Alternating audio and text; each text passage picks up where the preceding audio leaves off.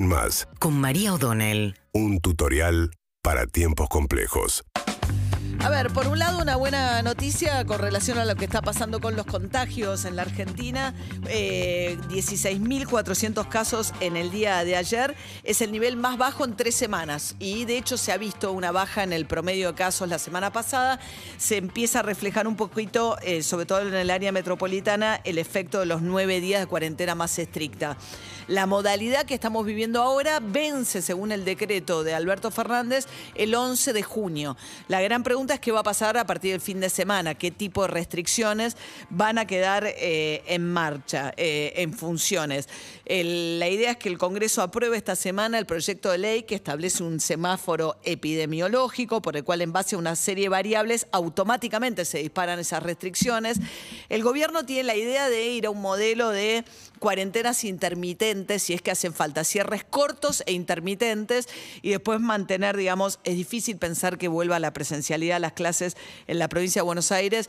Eh, ayer Carla Bisotti dijo que si el plan de vacunación mantiene su nivel, veríamos cierto alivio, dijo, a partir de septiembre.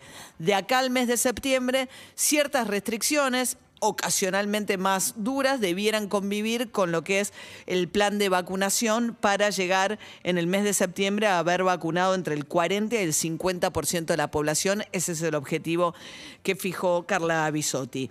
Y mientras tanto, septiembre, estamos ya entrando en terreno electoral, o sea, es un año electoral. Ayer arrancó, de hecho, el calendario electoral en la provincia de Misiones, eh, donde se eligen senador, diputados, perdón, en todo el país se van a elegir diputados y en algunas provincias también senadores.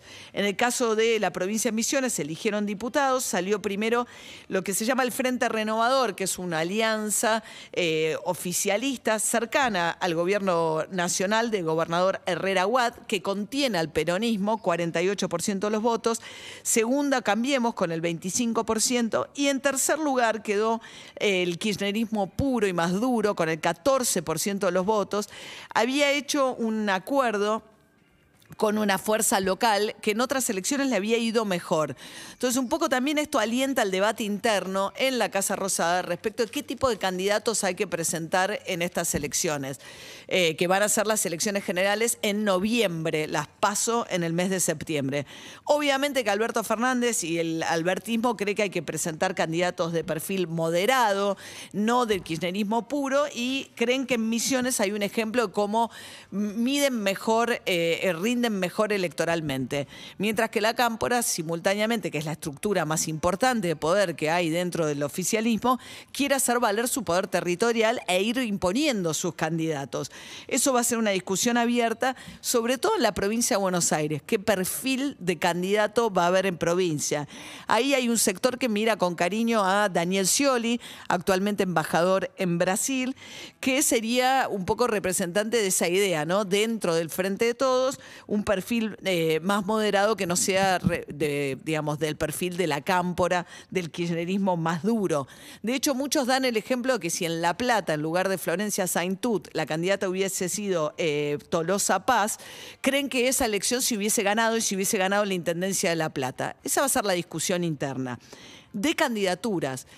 La discusión interna de candidatura está que arde también dentro de Juntos por el Cambio. Durante el fin de semana, Patricia Burrich salió públicamente a decir que es inadmisible que estén todos pendientes de las dilaciones de María Eugenia Vidal, que quiere cambiar de distrito y no quiere ir por la provincia de Buenos Aires porque no quiere una nueva derrota y que entonces sus ambiciones presidenciales están condicionando toda la estrategia electoral de Juntos por el Cambio.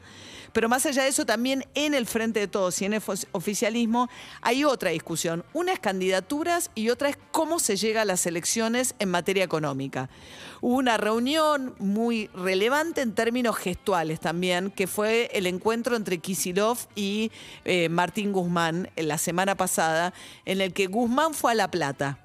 Dato uno, ¿no? En donde la pulseada se empieza a jugar con un Kisilov ya metiéndose en cuestiones de política económica con apoyo de Cristina Fernández Kirchner, entendiendo Kisilov que ahí se le juega la suerte de su elección, de la suerte electoral en provincia de Buenos Aires, que es lo que Vidal en su libro dice que ella no hizo, que dejó que Macri fijara las políticas económicas nacionales y que eso impactó negativamente sobre el bolsillo de los bonaerenses y ella dice es de una de las cosas de las cuales yo me arrepiento. Bueno, Kisilov, que además fue ministro de Economía, no estaría en esa misma tesitura de la cual se arrepiente Vidal, sino más bien todo lo contrario, activamente participando ahora en el... Eh, en el diseño de ciertas políticas públicas. Primero logró frenar el segundo aumento de tarifas de servicios públicos, diciendo de Denore, de Sur y Metrogas, donde tienen la mayor cantidad de clientes en provincia de Buenos Aires. Guzmán quería un aumento de dos dígitos y dos aumentos, quedó en un dígito punto. ¿Por qué? También porque Guzmán, más allá de que el poder de Kisilov y de se debilitó mucho por la inflación. Alberto Fernández dice, con este grado de inflación muy por arriba de las previsiones del presupuesto, yo no tengo margen para seguir aumentando los precios regulados. Y ahí está la principal debilidad.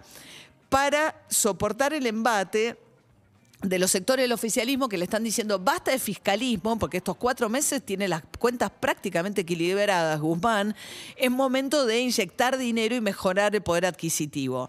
Y ahí fue donde Cristina Kirchner dio la señal más fuerte.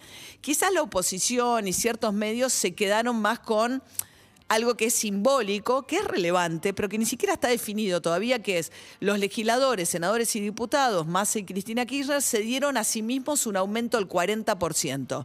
Bueno, eso todavía no está definido, porque se tiene que definir si los legisladores se van a enganchar al aumento que sí le dieron Massa y Cristina Kirchner a los trabajadores del Poder Legislativo.